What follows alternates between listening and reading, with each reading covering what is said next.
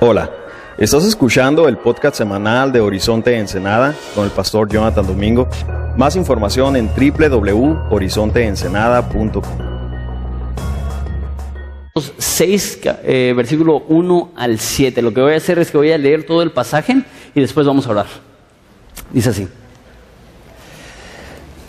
En aquellos días, como crecía el número de los discípulos, hubo murmuración de los griegos contra los hebreos de que las viudas de aquellos eran desatendidas en la distribución diaria. Entonces los once, los doce, convocaron a la multitud de los discípulos y dijeron, no es justo que nosotros dejemos la palabra de Dios para servir a las mesas. Buscad pues, hermanos, entre vosotros a siete varones de buen testimonio, llenos del Espíritu Santo y de sabiduría, a quienes encarguemos de este trabajo y nosotros persistiremos en la oración y en el ministerio de la palabra. Y agradó la propuesta a toda la multitud y eligieron a Esteban, varón lleno del Espíritu Santo, eh, lleno de fe y del Espíritu Santo, a Felipe, a Prócoro, a Nicanor, a Timón, a Parmenas y a Nicolás, prosélito de Antioquía eh, a los cuales presentaron ante los apóstoles, quienes orando les impusieron las manos y crecía la palabra del Señor, el del Señor, y el número de los discípulos se multiplicaba grandemente en Jerusalén, y también muchos de los sacerdotes obedecían la fe. Padre, te damos gracias por esta oportunidad de estudiar la Biblia de acercarnos a ti en humildad, pidiéndote que, nos reveles tu carácter y tu naturaleza, pero en esta ocasión también nos reveles cómo debemos de vivir e interactuar como una iglesia. Te pido por las personas aquí que, a lo mejor llegan con un ojo de crítica, un ojo de una boca que se queja, eh, manos que, se cruzan y no se involucran. Padre, ayúdanos a, a servirte, a involucrarnos, a amarte. Padre, te, te pido por esta iglesia. Eh, tú nos has dado un llamado tan grande a hacer luz en tinieblas y, por tu gracia lo estamos haciendo. Vemos estos niños eh, que, que están aquí solamente porque tú eres bueno y tú nos has dado el privilegio de servirte de esta forma. Y esto es uno de los muchos ministerios en los cuales te servimos aquí en Horizonte.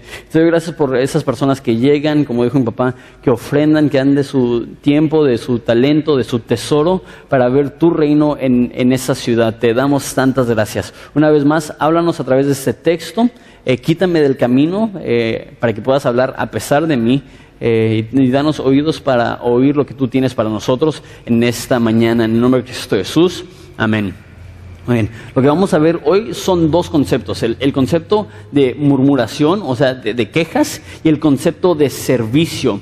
Eh, y, lo que ha pasado hasta ahorita es que la iglesia se ha multiplicado, ha crecido, como ya les he dicho varias veces, probablemente son como 20 mil cristianos ya en esta iglesia, eh, y, eso, ese número eh, es, bastante pequeño si, si realmente piensas que a lo mejor pueden ser más, porque con una predicación se salvaron tres mil personas, con otra predicación se salvaron entre 10 y 12 mil personas, ahí son eh, 15 mil personas. Y ya van como cinco o seis veces que el pasaje dice, y seguía aumentando el número, y seguía aumentando el número, y seguía aumentando el número. Entonces esta es una iglesia masiva de a lo mejor 20, 25 mil personas y está creciendo y obviamente a Satanás no le gusta, entonces Satanás ataca a la iglesia y lo hizo en capítulo 4 a, través de amenazas, a través de, intimidación, que lo están diciendo, si siguen predicando en el nombre de Jesús, los vamos a meter a la cárcel, los vamos a lastimar, los vamos a golpear pero ellos siguieron predicando la palabra de Dios, no le funcionó la táctica a, Satanás. Después de eso atacó más bien por dentro y querían atacar a la iglesia a través de hipocresía. ¿Se acuerdan de la historia de Ananías y Zafira? Que llegaron con hipocresía a la iglesia diciendo, hemos vendido nuestra casa por esta cantidad y le estamos dando todo al Señor, cuando en realidad no era así. Y Ananías y su esposa Zafira cayeron muertos entonces Satanás no pudo y después dice en ese pasaje que seguía aumentando el número de los discípulos. Entonces eso no funcionó, entonces lo que hizo Satanás es que no solamente fueron amenazas e intimidación, sino que esta vez eh, los golpearon y les dieron de latigazos y los azotaron. Y entonces ya no solamente eran amenazas, sino que ahora sí eran cárcel, era tortura, era sufrimiento, estaban siendo perseguidos y aún así la iglesia seguía creciendo. No había nada que podían hacer los líderes religiosos, no había nada que podía hacer Satanás eh, para resistir la obra de Dios en Jerusalén y es algo bello y precioso y si solamente eh, tuviera eh, Hechos cinco capítulos, veríamos la iglesia en Hechos y diríamos, wow, e, es, casi perfecta. Es, difícil hallar defectos, difícil hallar detalles, pero hoy sí vamos a empezar a ver conflictos ahora entre hermanos que Satanás no pudo a través de intimidación, no pudo a través de hipocresía, no pudo a través de persecución, entonces va a intentar dividir los hermanos a través de murmuración. Y quiero notar, antes de ver el pasaje, que el concepto de murmuración y de servicio son polos opuestos. O eres una persona que murmuras y no estás sirviendo, simplemente estás de lejos criticando, que eso es lo que es murmuración. O eres una persona que estás involucrada y estás sirviendo. Y los dos pueden ver un mismo problema y reaccionar de una forma totalmente distinta. distinta. El que murmura simplemente critica, el que sirve está viendo la forma de ayudar a que ese problema que existe ya no deje de estar. Y deja, digo, una cosa más. La iglesia no es como cualquier otra organización del mundo, porque no es una organización, somos un cuerpo, somos una familia. Eh, la Biblia dice que somos miembros los unos de los otros. Y, en la mayoría de organizaciones los trabajos de servicio son los menos queridos, ¿verdad? Eh, si, si, si, a ti te dicen, ¿qué, quieres ser de grande? Quiero trabajar en una escuela. ¿Y, qué, vas a hacer? El conserje. Probablemente le dirías a ese niño, ¿sabes qué? No, mejor intenta ser maestro. Y, no hay carreras, por ejemplo, nadie va a, estudiar para trabajar de cajero. No que esos trabajos sean malos, pero los trabajos de servicio eh, son los que menos queremos y aún dentro de la iglesia conozco a personas que me han dicho cosas como estas. Yo no barro, ni siquiera en mi casa barro. Entonces menos aquí en la iglesia voy a barrer, a mí ponme a enseñar. Ahora, si fuera una organización humana, a lo mejor está bien. Si tú eres de esa posición, ganas esta cantidad de dinero, no te van a poner a barrer, pero en la iglesia no es así. En la iglesia el servicio no se ve como algo de, pocas, de, poca importancia, sino se ve algo como bello. Y vamos a ver hoy personas que estaban sirviendo mesas. Y, no somos una organización y todos debemos de estar dispuestos a servir. Mira conmigo el texto. Estamos en Hechos capítulo 6, versículo 1. Y dice así. En aquellos días, como crecía el número de los discípulos, hubo murmuración de los griegos contra los hebreos de que las viudas de aquellos eran desatendidas en la distribución diaria. Empieza diciendo, en aquellos días, dándonos a entender que ya han transcurrido eh, bastantes días desde el capítulo 5 y el capítulo 6. Entonces la institución religiosa, eh, las leyes civiles no pudieron detener al cristianismo, no pudieron detener a la iglesia y ellos siguieron reuniéndose, eh, como vimos en Hechos 2.42, partiendo el pan de casa en casa, en oraciones, en comunión, perseverando en la doctrina de los apóstoles, no los pudieron detener.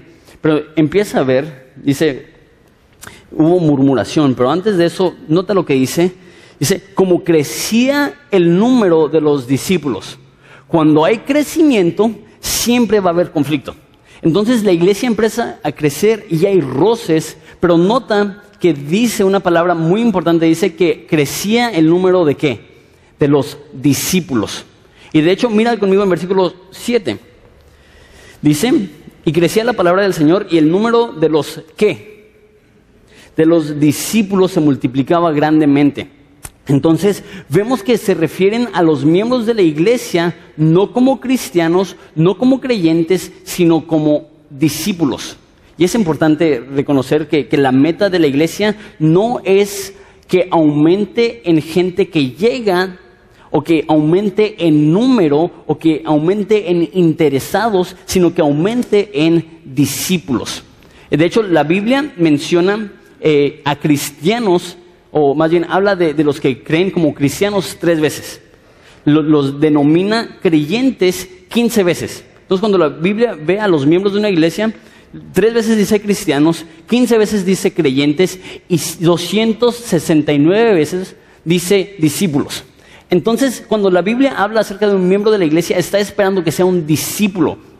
Cristo no dijo, vayan a todas las naciones y hagan eh, interesados o simplemente llenen edificios. Dijo, vayan a todas las naciones y hagan discípulos. Entonces va creciendo el número de los discípulos y a lo mejor tú dices, entonces que es importante que, que enfocarnos en números, que haya crecimiento. Si estamos hablando de discípulos, sí. En Horizonte queremos ver cada vez más y más discípulos. Y si, baja la iglesia en cantidad de congregantes, está bien, siempre y cuando el número de discípulos vaya aumentando. Esa es nuestra meta verdadera. Y si queremos que, que, se llene ese edificio, y sí queremos llenarlo varias veces. Y gloria a Dios que aún ahorita, en este calor, y ahorita en vacaciones, que normalmente es cuando la asistencia baja, la participación baja y es cuando el ánimo baja porque la gente está de vacaciones, está ocupadas, están inscribiendo a sus hijos en la escuela. Ahorita tenemos un edificio lleno y aquí adentro probablemente se siente como si estuviera a 35 grados. Y aún así eh, está creciendo y le damos gracias a Dios por lo que está pasando en Horizonte. Solamente Él puede hacer eso. Pero no es suficiente llenar un edificio, queremos hacer discípulos. Entonces sigue aumentando el número de los discípulos. ¿Y qué hay? Dice ahí en versículo 1, hubo murmuración. La palabra murmuración significa rezongar, significa un debate secreto, significa desagrado o significa quejas. En otras palabras, eh, la palabra debate secreto tiene una connotación de chisme, ¿no? Entonces, eh, eh, la división que había en la iglesia primitiva, en ese punto, es porque personas estaban debatiendo secretamente, estaban de chismosos, estaban de criticones. Lo bueno es que esto es un libro viejo, ya pasaron dos mil años y la iglesia ya ha progresado, ya ha madurado y esto jamás sucede. gloria a Dios que hasta ahorita de pastor no me ha tocado una persona que sea chismosa. Eh, y, se ríen porque saben que esto más que nunca es un problema de todas las congregaciones. ¿Y sabes lo que me da un poco de esperanza a mí? Esa iglesia es increíble. Esa iglesia la ves hasta ahorita y es casi perfecta. Y aún así hay personas que están encontrando, como quien dice, pelos en la sopa. Hay personas que están buscando todos los errores cuando aún están haciendo una obra tan bonita donde hay tantas personas que están conociendo a Jesús, donde hay tantos enfermos que están siendo sanados, donde tiene una influencia tan grande que su influencia es más grande que aún del gobierno. Y hay personas que hayan algo de qué quejarse. Lo que me dice eso a mí es que si hallaron algo de qué quejarse en la iglesia de los apóstoles, van a hallar algo de qué quejarse en esa iglesia, empezando por su servidor. Eh, eh, no es difícil en Horizonte encontrar algo de qué quejarte. Entonces, ¿cuál es la reacción que debemos de tener? Ya digo esto. Recordar que hay cosas primordiales y hay cosas secundarias. Y nuestro enfoque obviamente va a ser en lo primordial, en la doctrina, en la enseñanza, en el amor por las personas. ¿Y sabes qué es raro? Nunca he escuchado a una persona que esté agradecida porque estamos haciendo las cosas fundamentales. Hasta ahorita nadie ha llegado y me ha dicho, Jonathan, gracias por tener sana doctrina. No, algunas personas a lo mejor, pero muy pocos me han dicho, gracias por enseñar verso a verso de una forma expositiva, me encanta. Pero ¿sabes qué? Sí encuentro muchas personas que me dicen, ¿sabes qué? El café no me gusta, me voy. Es como que... no, es que no me gusta el ministerio de niños, me voy. No, y, y esa es de las que más ha pasado. No me gusta el ministerio de jóvenes. Me voy. Y, ¿sabes por qué a la mayoría de personas no les gusta el ministerio de jóvenes? Porque enseñamos la Biblia. Y, no les ponemos eh, Space Jam y les damos palomitas y los tratamos como si fueran niños en guardería. Realmente queremos enseñarles la Biblia y muchos jóvenes se aburren y dicen, no me gusta. ¿Por qué? Porque me están enseñando la Biblia. A lo mejor es porque no han aprendido a disfrutar la enseñanza de la Biblia, porque no lo han visto en casa. Pero eh, eh, eso no es el punto. El punto es que es fácil encontrar cosas de las cuales podemos criticar y aún ellos. Y de hecho no se defienden los discípulos. Al parecer sí estaban pasando desapercibidas estas mujeres, estas viudas. Pero yo creo que es un poquito más de eso. Yo creo que es una riña y un problema eh, de racismo, porque mira lo que dice, eh, seguimos en versículo 1. Dice este, que ese problema, esas murmuraciones, eran de los griegos contra los hebreos. Los traductores de la Reina Valera eh, usaron un término un poco más general, pero esta palabra griegos es mucho más específica. Griegos en la Biblia normalmente habla de los que no son judíos, de los gentiles. Entonces, eh, dice Pablo en Romanos, a, eh, a, griegos y a no griegos soy deudor, diciendo a los que son judíos y a los que no son judíos. Pero esta palabra aquí, griegos, es una palabra, la puedes anotar para que puedas entender este pasaje y va a ser importante para las próximas cuantas conferencias. Eh, la palabra griegos ahí literalmente es un helenista. Tú dices un L, ¿qué? Un helenista. Un helenista es un judío eh, que nace en el extranjero, no nace en Israel y, se cría hablando otro idioma, griego, por eso dice los griegos, aunque son de descendencia judía, y tienen una cultura que es griega, no judía. Lo único que tienen en común con los judíos eh, es la religión, adoptan y siguen la religión de, de, del Antiguo Testamento, la religión de Moisés. Entonces, eh, eran personas que nacieron en el extranjero y es muy parecido a lo que pasa aquí en la frontera con mexicanos que se van a Estados Unidos y, tienen hijos y nacen allá y no hablan español los hijos, este, no tienen la cultura mexicana, tienen la cultura americana, pero los ves y tienen tatuados una virgenzota así o... Y sí, sí lo han visto, ¿no? Y todos con sus santos y no hablan ni una palabra de español y no entienden nada de la cultura mexicana, pero aguas que te metas con su religión, porque ellos, aunque no son, eh, no se criaron en México, han adoptado la religión mexicana. Es exactamente lo mismo que pasa con los helenistas. Ellos se fueron, adoptaron otra cultura, otro idioma, la mayoría de ellos no habla hebreo, este, sin embargo, todavía son judíos, ellos regresan, ellos conocen a Cristo y ellos se quedan en Jerusalén. Pero obviamente hay, cierto roce porque unos hablan griego, otros hablan hebreos, eh, y, y, los hebreos ven a los griegos como tú, tú te has desviado de la fe, tú ni siquiera hablas nuestro idioma, tú te fuiste, como a veces los mexicanos podemos ver a nuestros paisanos en Estados Unidos con un poco de desprecio. Y los helenistas veían a los judíos como anticuados, ¿por qué no te actualizas? Hebreo es el idioma de ayer, griego es lo de hoy, griego es lo nuevo. Y, había mucho conflicto entre los helenistas y los griegos. Entonces, eh, la queja es de esos helenistas hacia los griegos. ¿Por qué? Porque dice, versículo 1 todavía, que las viudas de aquellos eran desatendidas en la distribución diaria. Entonces lo que tenía la iglesia es que ayudaban a las viudas y les daban comida. Todos los días eh, le daban una despensa a las viudas.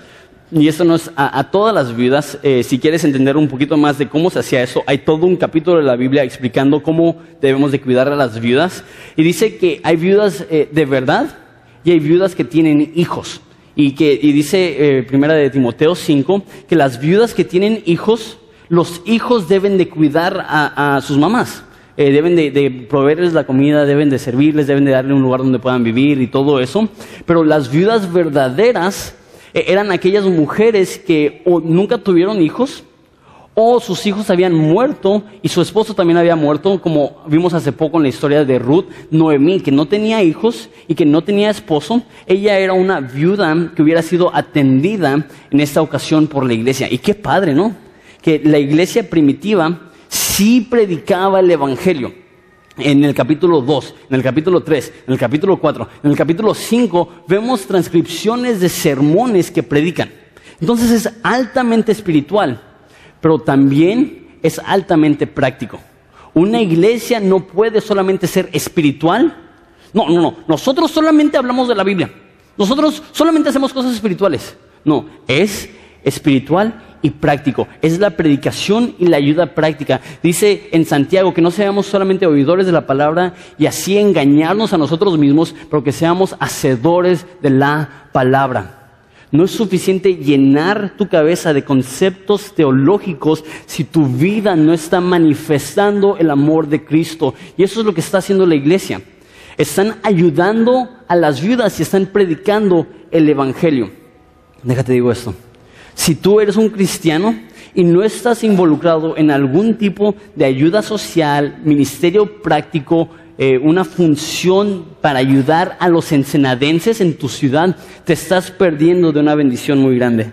Entonces, ¿qué puedes hacer? Uno, Intégrate a, uno de los muchos grupos que tenemos. Tenemos dos grupos de indigentes. Tenemos un grupo que va al hospital a dar eh, a tole, comida, orar por los enfermos. Tenemos un grupo carcelario que va a la cárcel una o dos veces al mes para llevar comida, llevar palabra. Tenemos el, ministerio del orfanatorio eh, y somos eh, ministerios asociados con el ministerio que te imagines. Ayuda para mamás eh, eh, lastimadas, ayuda para abusos eh, psicológicos, centros de rehabilitación, orfanatorios, lo que te puedas imaginar nosotros conocemos.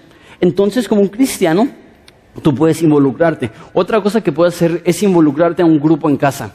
Porque el fin de los grupos en casa no es solamente reunirse y, ay, qué bonito, sino ser un grupo que tiene una misión. Y dicen, ¿cómo podemos servir a nuestra comunidad? comunidad?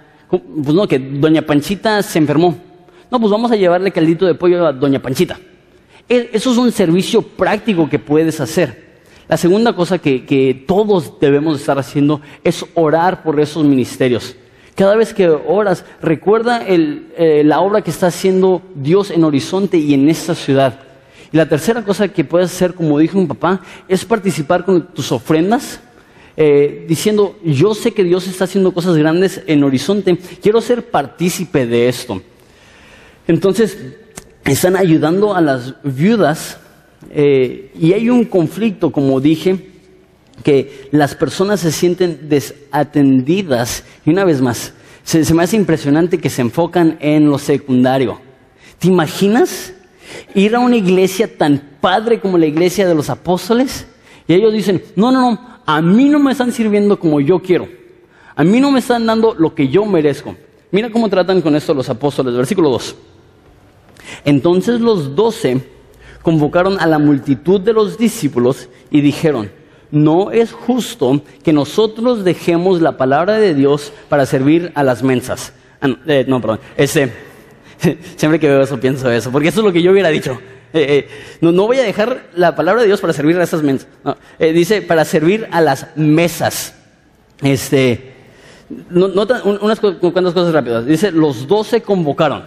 Esto nos demuestra que en la iglesia primitiva no había un pastor que hacía todas las decisiones, sino que era un conjunto de líderes y había pluralidad, perdón, en el liderazgo. Y es lo mismo que tenemos aquí. Yo no soy el que hace todas las decisiones. Somos un consejo de ancianos, somos cuatro pastores y las decisiones pasan por el filtro pastoral.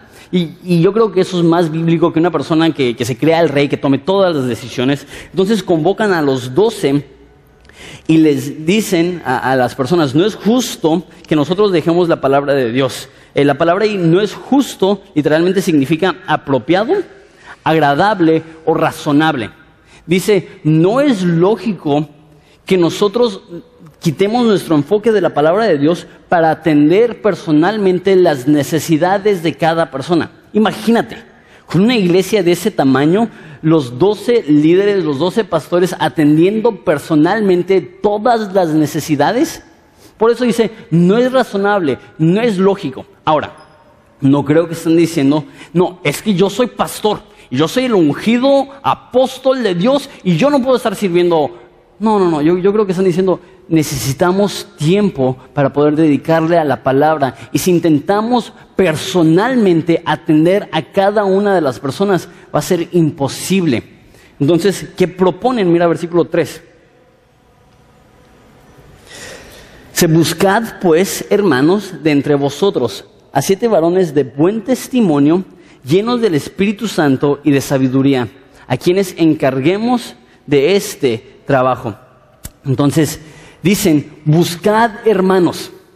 Le dan la responsabilidad a aquellas personas que se estaban quejando. Llegan personas y dicen, no están atendiendo a nuestras viudas. Responden los apóstoles y dicen, bueno, busquen a siete personas, siete varones que puedan atenderlas.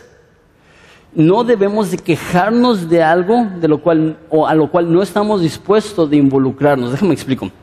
Cuando estaba en la escuela de evangelismo, estaba aprendiendo muchísimo de la Biblia, estaba estudiando y aprendiendo diferentes métodos de evangelizar y, cómo lo hizo Jesús. Y de repente veía cómo, cómo lo hacía la escuela y, no cuadraba lo que nos estaban enseñando de lo que nos ponían a hacer. Y me acuerdo que hablé con, uno de los líderes y dije, está mal, ¿qué estamos haciendo? Y él me dijo, no te quejes de algo que, que tú mismo no estás dispuesto a cambiar. Entonces, si ves necesidades en el horizonte, las hay. Si no te gusta el café, tráenos Starbucks.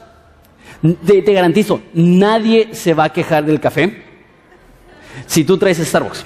Otra cosa que he escuchado, por ejemplo, no, es que es un relajo en el estacionamiento. ¿No? Llega a diez y media y ayúdanos a estacionar los carros. Porque si se te es tan difícil, en vez de quejarte de lejos, lo que hace un hombre maduro y espiritual es que se involucra y busca la forma de ayudar. ¿No te gusta el grupo de jóvenes? Ayúdanos. Tenemos muchos jóvenes, pocos líderes, tenemos necesidades. Y lo que dicen los apóstoles, ok, ven la necesidad, perfecto. No se dejen, no se queden con los brazos cruzados esperando que nosotros resolvamos sus problemas. Busquen entre vosotros a siete varones. Ojo, nada en contra de las mujeres. Pero ¿por qué dijo siete hombres? Yo creo que en cada iglesia, y más en México, es mucho más fácil armar un equipo de mujeres. Y ya aún viendo ahorita, eh, la mayoría aquí ahorita son mujeres. Y, y, muchas veces las mujeres son más espirituales. Entonces yo creo que como una iglesia debemos de enfocarnos en los varones y llamar a los eh, varones, a los hombres, para que ellos sean responsables, para que ellos sean los que están sirviendo, para que ellos sean los que son líderes de ministerios, para que ellos sean los que toman iniciativa para ser la cabeza espiritual de su casa. Una vez, nada en contra de mujeres, pero si no nos enfocamos en varones, ellos se van a, van, van a dejar que las mujeres hagan todo. Hombres debemos de ponernos las pilas, ver necesidad y ver dónde podemos servir y ayudar. Y nota que, da tres requisitos para estos servidores. Y, muchas personas piensan que, ellos se van a convertir en diáconos, por lo que dice en versículo 2, que dice, no es bueno que nos vayamos a servir mesas. La palabra servir ahí literalmente es diaconizo. Entonces, eh, en Primera de Timoteo 3 viene una lista de requisitos para los diáconos. En la página web expliqué a profundidad qué es un diácono, no me quiero eh, desviar en eso, pero esos van a ser personas que están sirviendo con liderazgo y responsabilidad, con autoridad y responsabilidad. Y hay, tres requisitos para ellos. Si los ven ahí, dice uno, que sean hombres de buen testimonio, en versículo 3. Eh, esta palabra ya la hemos visto. Testimonio es confirmar por vida o por muerte que la forma que vivan estos hombres confirmen que son cristianos, confirmen que aman a Dios. Y, también cuando habla de tener un buen testimonio, habla de la reputación que tienen. Lo que está diciendo es que si quieres que personas sirvan, ya tienen que tener una buena reputación. Ya tienen, en otras palabras, que estar sirviendo. Lo peor que puedes hacer es delegarle algo a alguien que no está haciendo nada. Porque hay muchas personas, por ejemplo, eh, y, eso a lo mejor les va a ayudar a ustedes empresarios, que vienen a una persona y dicen, órale, él no está haciendo nada, yo creo que él tiene mucho tiempo para hacer esto que necesito. Pero normalmente las personas que no están haciendo nada, no va a cambiar si les pides que hagas algo. hay un proverbio chino que vi en internet esta semana, y, no estoy diciendo que eso es inspirado por Dios, no, no es, y así es el Señor, proverbio chino, pero eh, el proverbio chino dice, si quieres que alguien haga algo, no le pidas a alguien que no está haciendo nada, pídele a alguien que ya está ocupado. Porque las personas que ya están ocupadas son las que ya tienen buena reputación, buen testimonio, saben trabajar. Este, entonces dice, busquen un hombre con una buena reputación, un buen nombre, que ya tiene tiempo sirviendo el liderazgo en la iglesia no es darle un título a alguien para que después sirva, sino darle un título a alguien que ya está sirviendo. Entonces, si quieres ser un diácono, empieza a servir, empieza a, ver necesidades, a suplirlas, a cumplirlas, y nosotros con mucho gusto te vamos a apoyar y te vamos a dar lo que necesitas para cumplir con la función que Dios ya te ha dado y tú ya estás supliendo. Entonces, la primera cosa es que sean de buen testimonio.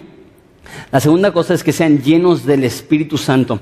Eso ya lo vimos. La Biblia dice, eh, igual en Hechos al principio, eh, que recibirán poder cuando el Espíritu Santo venga sobre ustedes y me serán mis testigos en Jerusalén, Judea, Samaria a los fines de la tierra. Entonces, el ser lleno del Espíritu Santo significa que estás impactando a los demás. Un buen testimonio es la perspectiva que tienen las demás personas de ti, cómo te ven las demás personas. Ser lleno del Espíritu Santo tiene que ver con los resultados visibles de tu vida. ¿Estás amando personas? ¿Estás discipulando personas? Hay personas en tu vida que, están conociendo a Cristo por tu servicio y, tu vida. Si no, eh, necesitas orar y decir, Dios, necesito el poder del Espíritu Santo para poder impactar a mi prójimo. No puedes saber que estás lleno del Espíritu Santo viéndote a ti mismo. Tienes que ver la vida de los demás a tu alrededor y hacerte la pregunta, ¿estoy impactando su vida? Si la respuesta es sí, lo has hecho solamente por el poder del Espíritu Santo. Y si la respuesta es no, ven, queremos orar por ti, queremos pedir que Dios sea el Espíritu Santo para que tú puedas ser un testigo de Él. Y la tercera cosa es que tengan sabiduría. Y sabiduría es saber cómo aplicar un conocimiento. Entonces, puedes conocer muchísimo. Puedes tener memorizado mil versículos de cómo amar a tu esposa. Pero sabiduría es saber amar a tu esposa. No solamente saber acerca de lo que dice la Biblia acerca de amar a tu esposa, o eh, a lo mejor, no, yo, sé mucho de lo que la Biblia dice acerca del servicio, pero si no estás sirviendo, no tienes sabiduría, no has aplicado lo que has aprendido. Hay una diferencia vasta entre un conocimiento intelectual y un conocimiento aplicado, un conocimiento que, que ya se está viviendo. Y nota, una vez más, vemos algo altamente espiritual llenos del Espíritu Santo y vemos algo sumamente práctico, que sean sabios. Entonces, una vez más, une esos dos conceptos, que debemos de ser hombres espirituales y a la vez prácticos. Versículo 4. Perdón, eh, todavía no termino. Versículo 3 dice, eh, llenos de sabiduría a quienes encarguemos este trabajo. ¿Cuál es el trabajo? Servir mesas, ser meseros, llevar despensas. ¿Y cuáles son los requisitos? Que sean hombres de buen testimonio, que sean llenos del Espíritu Santo y que sean sabios. ¿Para qué? Para servir mesas. La mayoría de nosotros diríamos, pues eh, es que nada más es un servicio práctico, es nada, más servir mesas. Y, muchas iglesias tienen a personas, por ejemplo, que llegan, ¿eres cristiano? No. ¿Amas a tu esposa? No. ¿Amas a la iglesia? No. Pero quiero servir. Ah, pues ponte a hacer eso. Ahí dicen, no, no, no, no. Si quieres servir, particularmente como un diácono, tenemos una lista de requisitos que necesitamos que cumplas. Una de las formas que tenemos es, no quiero decir control de calidad, porque no son productos, pero sí la forma que podemos eh, asegurarnos que las personas que están sirviendo sean espirituales, les pedimos que tomen una clase en la escuela de ministerio. Y no se imaginan la oposición que ha habido a eso. ¿Qué? ¿Tomar una clase? Si yo tengo seis años de cristiano pero tienes cero de servidor. ¿Por qué? Porque no estás dispuesto a humillarte para tomar una sola clase. Entonces, ¿qué es lo que debemos hacer? Asegurarnos que esas personas sean personas de buen testimonio, personas llenas del Espíritu Santo, y eso es lo que pasa. Cuando elevamos el estándar a lo que dice la Biblia, van a haber pocos servidores, pero esos servidores van a ser excelentes servidores. Y estoy convencido que 20 servidores bíblicos hacen más que 100 servidores no bíblicos. Y yo creo que muchas veces la necesidad que hay en la iglesia hace que pongamos a personas a servir, que no tienen esas características. Estamos haciendo todo lo posible para asegurarnos que las personas que están sirviendo en Horizonte son personas de buen testimonio, llenos del Espíritu Santo y llenos de sabiduría. Versículo 4. Dice, y nosotros persistiremos en la oración y en el ministerio de la palabra. Entonces dicen los, apóstoles, vamos a delegar esa responsabilidad. Si queremos que estén atendidas, pero personalmente no, no podemos. Y nosotros vamos a persistir en dos cosas, la oración y la palabra. Persistir significa este, adherirte a, eh, ser constante en o ser diligente en algo. Entonces lo que están diciendo es nosotros necesitamos adherirnos a la oración y la palabra de Dios, ser diligentes, ser constantes con la oración. Y, me, encantaría que tuviéramos un cuarto lleno de, pastores, porque eso, es más que nada un versículo para pastores, pero lo que significa es que un pastor debe de estar primordialmente enfocado en la oración y en el estudio de la palabra de Dios. Y lo que pasa es que yo conozco a infinidad de pastores que esas no son sus prioridades. Y, muchos de ustedes también conocen, y es obvio, porque llegan al púlpito y predican lo mismo de siempre. ¿Por qué? Porque no han preparado nada. Y, se ve que, todo es al azar, se ve que todo este, es sin preparación. Eh, y, y, tú puedes decir, no están cumpliendo con la función que Dios les dio, que es preparar buenos sermones para alimentar al pueblo de Dios. Y entiendo, porque hay, hay muchas como pastor, siempre te llegan crisis, siempre hay gente tocando la puerta, siempre hay personas pidiendo consejos, siempre hay cosas que tienes que organizar, siempre hay juntas, siempre... Y es fácil decir, no, es que estoy haciendo todo eso, no tengo tiempo para la oración, no tengo tiempo para la palabra de Dios. Si algún día Dios los llama fuera de horizonte a buscar otra iglesia, eh, ya sea porque se van de Ensenada o por cualquier otro motivo, les ruego, no vayan a una iglesia donde el pastor no prepara bien los sermones. ¿Por qué? Porque quiero que estén bien alimentados espiritualmente, que se note que, Él hizo su tarea, que Él se esforzó, que Él estudió, que Él profundizó en el texto. Entonces ellos perseveran, se adhieren, se, pues, este, son, son constantes, son diligentes, están adheridos a la oración y la palabra de Dios. Versículo 5 ya casi para terminar. Agradó la propuesta a toda la multitud. Una buena reacción. Y eligieron a Esteban, varón lleno de fe y del Espíritu Santo, a Felipe, a Prócoro, a Nicanor, a Timón. No, no sé quién le pone a su hijo Nicanor, pero así le pusieron. A, Timón, a Parmenas, a Nicolás, prosélito de Antioquía. ¿por qué nos dicen? ¿Por qué nos dijeron? Escogieron a siete hombres yo creo que, Lucas quiere que sepamos algo muy especial acerca de esos hombres. Cada uno de estos, esos hombres tiene nombres griegos. Entonces, significa que son helenistas, que ellos son hebreos que nacieron en el extranjero. Es como si, llega un mexicano y dice, hola mi, hola, mi nombre es Michael. Entonces dices, ok, e, él, él es mexicano porque se le ve. Este, pero este, pues obviamente nació en Estados Unidos por su nombre, por su acento, lo que sea. Entonces, estas personas son helenistas. Interesante. El problema era un problema de, no, no, no, es que ustedes no nos están tratando a nosotros los helenistas como merecemos. ¿Qué hacen? Ponen a helenistas a encargo del ministerio de las viudas. E, es muy interesante la sabiduría, pero lo sencillo que es la Biblia, ¿no?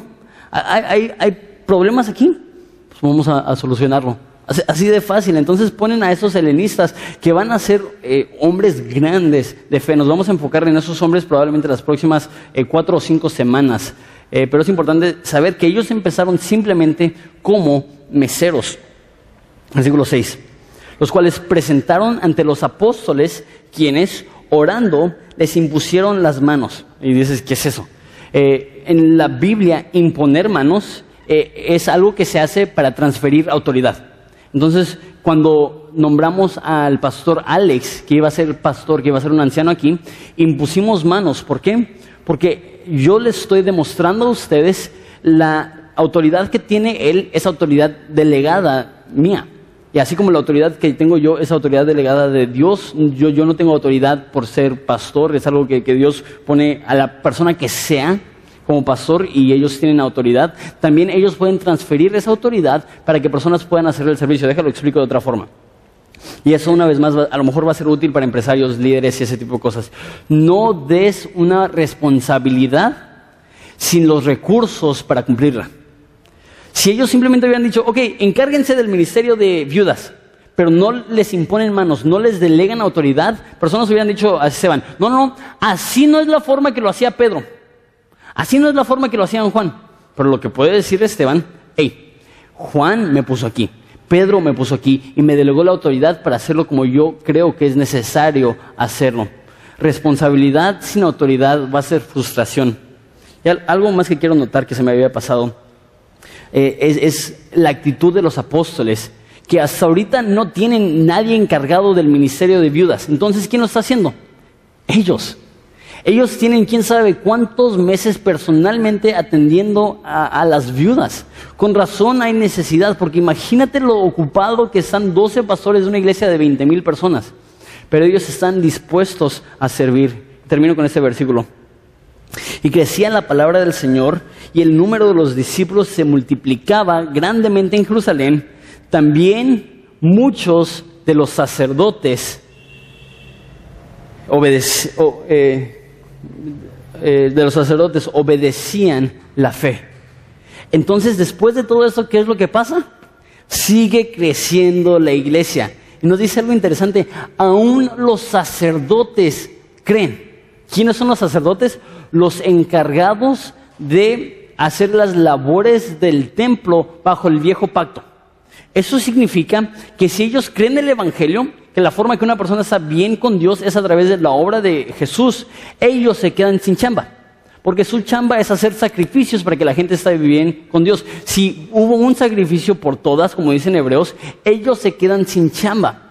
Y estas eran las personas que hace, un que hace un capítulo estaban persiguiendo a la iglesia y ahora se están uniendo a la iglesia. ¿Qué nos demuestra eso? Dios es capaz de salvar aún el corazón más duro. Dios es capaz de salvar aún la persona más rebelde, aún la persona más apartada. Hay esperanza, no importa quién eres, si tú estás aquí, no eres cristiano y dices, me encantaría ser cristiano, pero es que esto no importa. Hay esperanza para ti, no hay pecado que la sangre de Cristo no puede limpiar, no hay persona que se ha alejado tanto que Dios no lo puede alcanzar, no hay error tan grave que Dios dice, no te quiero hay esperanza para quien sea. Y vemos que aún las personas más duras y alejadas conocen a Cristo. Y se me hace interesante que vez tras vez, tras vez, tras vez, dice lo mismo. Aumentaba el número, crecía el número. ¿Qué nos demuestra esto? Nuestras prioridades como cristianos son dos. Aquí lo decimos conocerle y darle a conocer. Otra forma de decirlo es, eh, es glorificarle y predicarle pasar tiempo con Él, conocer a Dios, quién es Dios, qué es lo que ha hecho por mí. Y saber que hay miles y miles y miles de personas en esta ciudad que van rumbo al infierno, que a menos de que les prediquemos y ellos se arrepientan, no van a saborear las delicias que es conocer a Cristo. Lo que pasa es que si el evangelismo no es prioridad, no lo vamos a hacer. Greg Laurie, un pastor, dice, una iglesia que no evangeliza se fosiliza. O sea que, una iglesia que no está involucrada diariamente en la obra práctica de compartir el Evangelio, va a ser una iglesia que va a dejar de crecer. Otro pastor que se llama Mark Driscoll dijo, lo que una generación, eh, eh, lo que una eh, generación afirma, la siguiente la da por hecho y la tercera la niega. Entonces, una generación cree algo de todo corazón, pero no lo comparte. Entonces, la, segunda generación lo da por hecho, la tercera generación se les olvida. Eso lo vemos en México. ¿Cuántas abuelitas tenemos que son súper religiosas, súper espirituales? Después ves al papá, ay no, pues, pues lo da por hecho. Y vas, ves al nieto, ellos ya han negado todo. Lo mismo pasa en el cristianismo. Cuando nosotros somos personas que simplemente creemos teológicamente, pero no practicamos prácticamente, nuestros hijos van a dar por hecho lo que creemos y no lo van a saber de una forma personal y nuestros nietos van a negar el hecho que Jesús existe. ¿Cuál es la solución? Ser agresivos, ser comprometidos en el concepto de ser cada uno de nosotros evangelistas. No me importa dónde estés, si es de taquero o de empresario, si es de barrendero o de político, Dios te ha puesto ahí con el único fin de glorificarle y de ser luz en tinieblas. ¿Por qué? Porque hay una necesidad increíble y vemos vez tras vez tras vez que eso es lo que hace la iglesia. Eso es lo que debemos de hacer. Saber que el infierno es caliente y que Jesús es la única forma de tener entrada libre al trono de gracia. Entonces, ¿qué hacemos? Lo que dice Pablo, predicar a Cristo y ese crucificado, porque no hay otro nombre dado a los hombres por el cual podemos ser salvos más que Jesucristo, hombre. Se trata de Jesús. Por eso vivimos, por eso existimos, por eso hacemos lo que hacemos. Vamos a orar.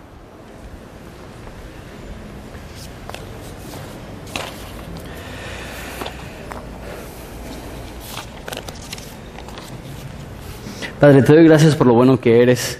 Te doy gracias por el honor y el privilegio de servirte en Horizonte. Padre, ayúdame a ser diligente, a, recordar que, mi responsabilidad eh, es ser dedicado a la oración y a la palabra de Dios. Que podamos recordar que, que a, lo, a lo mejor son 45 minutos, pero somos 400, a lo mejor más personas aquí reunidas. Este, entonces son si, si fue una hora hoy, son 400 horas que tú me has dado a mí para ser responsable por ellos y darles un buen estudio. Padre, ayúdame a ser fiel, a estudiar, a prepararme, a presentar la verdad de tu escritura de tal forma que la gente pueda entenderla y aplicarla. Ayúdame a mí a entenderla y aplicarla. Te pido por las personas que están aquí, que han decidido una vida de murmuración, críticas y quejas. Te pido que los transformes en esta mañana para ser adoradores y servidores tuyos. Te amamos, Cristo, por lo bueno que eres, por tu sacrificio en la cruz, por la vida nueva que nos ofreces a través del arrepentimiento y el perdón de pecados. Te amamos y es en tu nombre precioso que pedimos esto. Amén.